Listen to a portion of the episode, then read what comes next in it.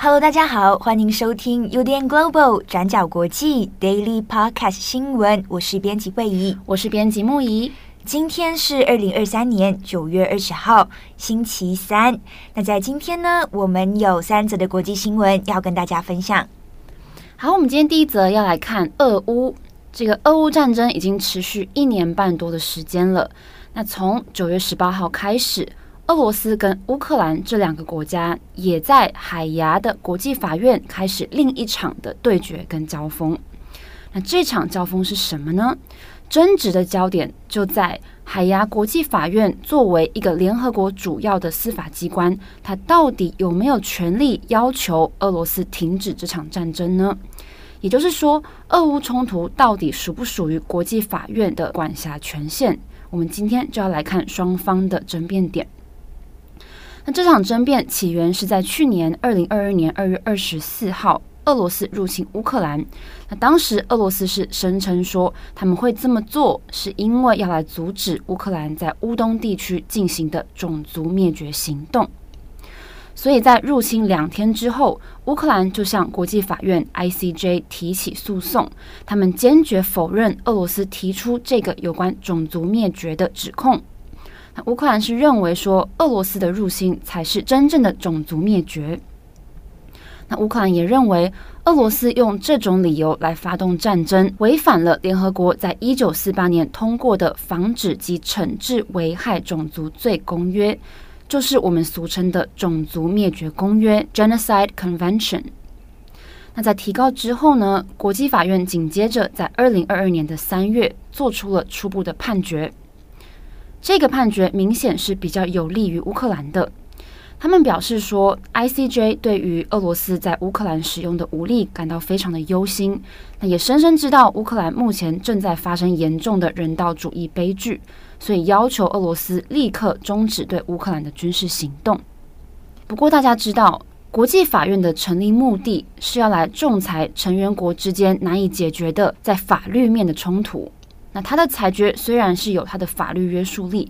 不过，它并没有可以强制来执行的工具。那另外，对于国际法院能不能受理俄乌战争议题的权限呢？这个还需要等待时间来做出裁定。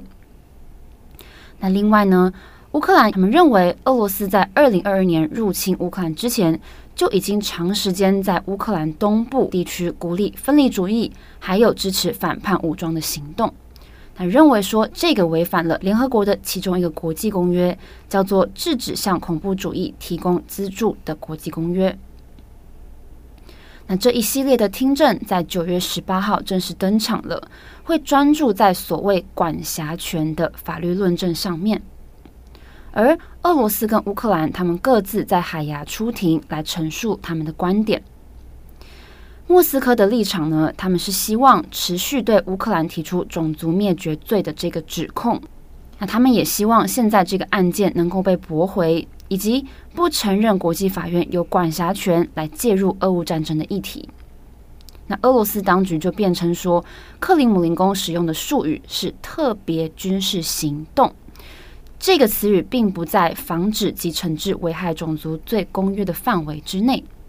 所以，乌克兰对于俄罗斯进行种族灭绝的指控应该要被驳回，而基辅当局的观点则是完全相反的。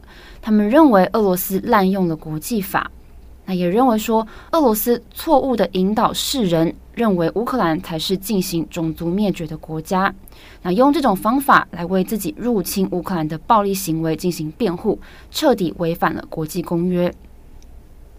那针对这件事情，乌克兰的大使科里涅维奇他在法庭上就说：“这九年以来，我们一直忍受着俄罗斯政府说的有关种族灭绝的谎言，而就是因为这些谎言，让乌克兰在这一年半以来遭受这么恐怖的攻击。”那俄罗斯律师克罗萨托他认为，这场官司真正的问题点是在乌克兰特别军事行动的合法性，而这个合法性并不受到防止及惩治危害种族罪公约的约束，而是受到联合国宪章以及习惯国际法的约束，所以这个并不在海牙国际法院的管辖范围之内。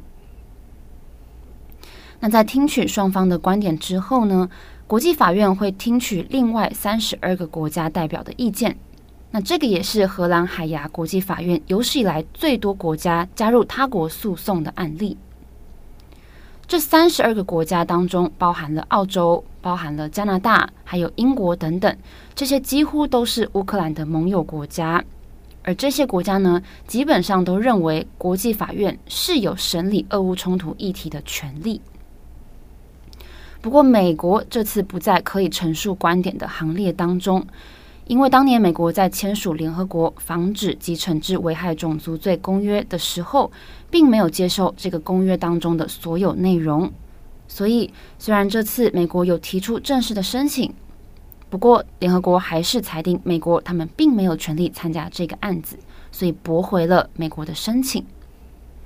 那针对这件事情，美国国务院发言人米勒。他也表示，美国会寻找其他的机会，还有管道来支持乌克兰在国际法院提交的这个正式文件。好，那我们最后简单来看看国际法院的组成。这个国际法院 ICJ 是由十五名法官组成的，然后是由联合国大会和安全理事会分别选举产生的，任期是九年的时间。那现任的主席叫做琼多诺霍。他是以前美国国务院的一名高级官员。那之前在二零二二年三月裁定要求俄罗斯停止军事行动的这个命令，就是由这十五位法官以十三比二的投票结果裁定的。所以我们那时候看到宣读判决的法官就是琼多诺霍。而这十五位法官当中，两位投反对票的，就是来自俄罗斯的法官格霍尔吉安。还有来自中国的法官薛汉琴。好，那这场庭审会预计会进行到九月二十七号，不过可能需要等待好几个月的时间，才有可能会等到最终的裁决。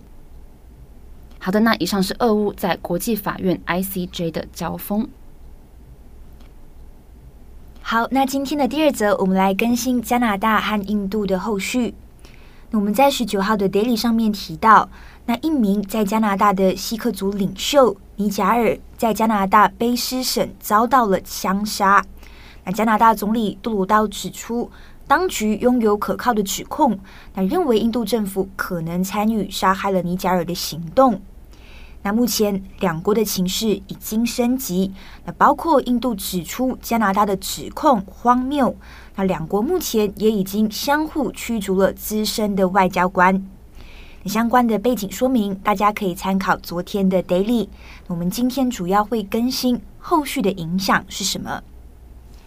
那其中除了加拿大和印度，现在美国的处境也非常的尴尬。那为什么会这么说呢？你像是《纽约时报》就有指出，美国总统拜登在过去几个月以来，其实一直试图拉拢印度，因为在地缘政治上，印度就是可以抗衡俄罗斯跟中国的国家。例如，在今年六月，拜登就邀请了印度总理莫迪到白宫，而且为了要配合这个莫迪的饮食习惯，那白宫还特地制作了这个全素食的菜单。双方也在举行闭门会议之后，强调两国在经济和区域安全上是亲密的盟友。拜登人也飞到了印度，参加了 G20 峰会。那这场峰会对莫迪至关重要，那因为印度明年就要举行选举了。不过，现在针对印度的指控传出来之后，作为加拿大的盟友，那美国又要怎么回应？那对此，美国官方是指出，那进行全面公开的调查非常的重要，也敦促印度政府要给予合作。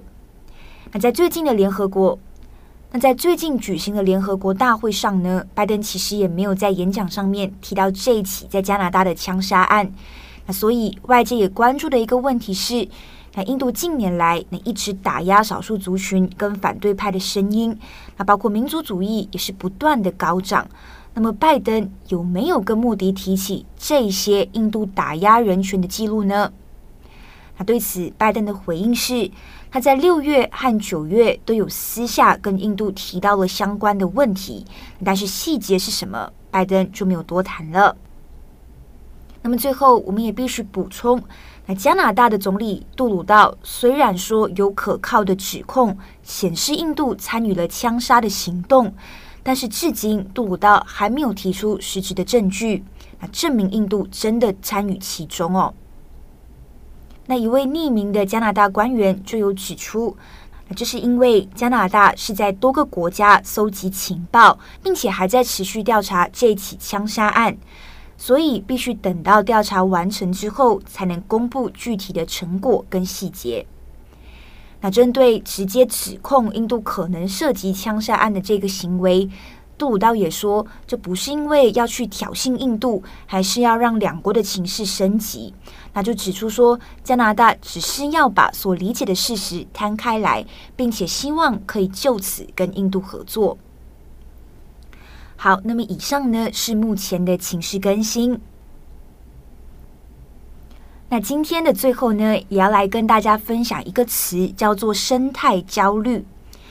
那生态焦虑英文叫做 eco anxiety，可能有一些听友也已经听过这个名词了。但是呢，因为今天看到《纽约时报》关于生态焦虑的报道，所以想要特别分享给大家。那我们先解释一下什么是生态焦虑。那简单来说，这个词已经大概存在十多年了，但是在近年来是越来越常被提起。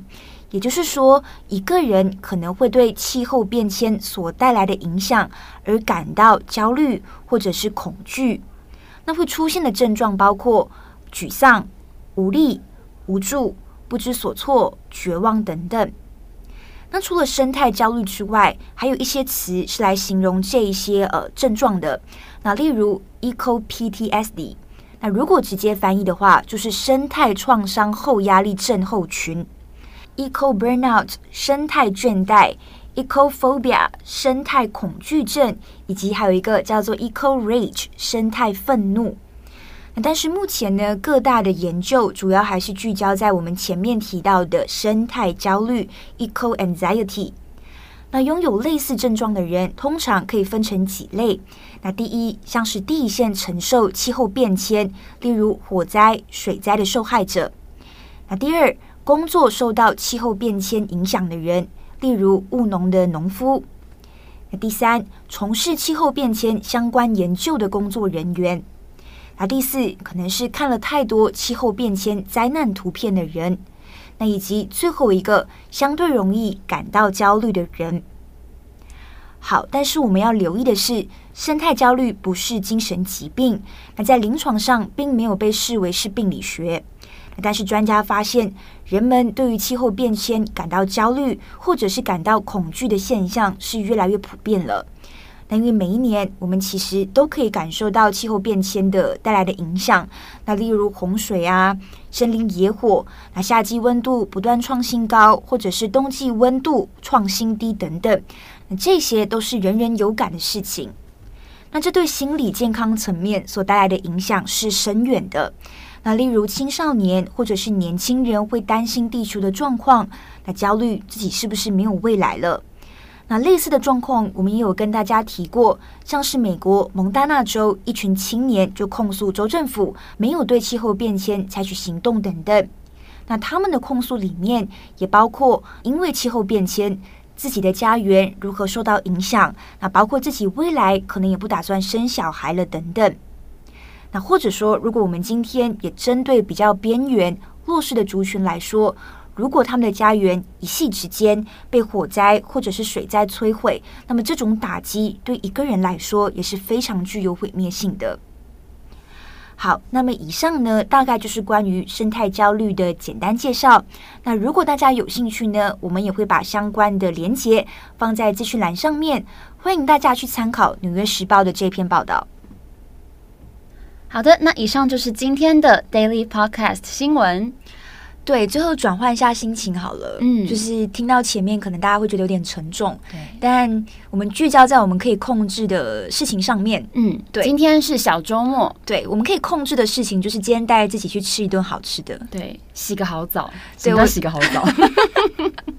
我最近的那个人生的那个呃消遣，就是下班回家之后煮晚餐。哦，你是不是也加入了这个行列？对，因为最近会一直不断传那种简单做菜的一些料理的小影片给我，然后我也有一点点被吸引住，所以我现在每天手机上都在划那些影片，演算法都变成了那个。对，然后想说好，那今天晚上来做这个这样子。对，我自己是觉得下班回去，然后做菜的那一个阶段跟那个状态是很平静的。嗯、对，就是什么都不去想，然后什么也不用说，然后你就专注在把这道菜做出来，然后再把它吃下去。对。但空虚的部分就是你可能花了四十五分钟做了这一道，你知道，就是很漂亮、很浮夸的菜，大概十五分钟就吃完了。这样，我应该十分钟就吃完，或五分钟，你就会觉得说，哦，就这样。对。然后洗碗又洗半个小时。对，洗碗又洗半个小时，所以整个享受的阶段大概是。十五分钟，你在吃饭的时候没关系，我们可以享受煮菜的过程，也可以享受吃饭，OK 的。对对对，所以这个我觉得蛮舒服的，推荐推荐给大家，就是大家也可以找一个，就是可以让你感到平静、舒服的一个消遣吗？不管是运动、释、嗯、放多巴胺，或者是煮菜，各种都可以。对，这很重要，没错。好，那以上祝福大家有一个美好的小周末。我是编辑会议，我是编辑木仪，我们下次再见，拜拜，拜拜。地理转角，国际栏目，转角国际新闻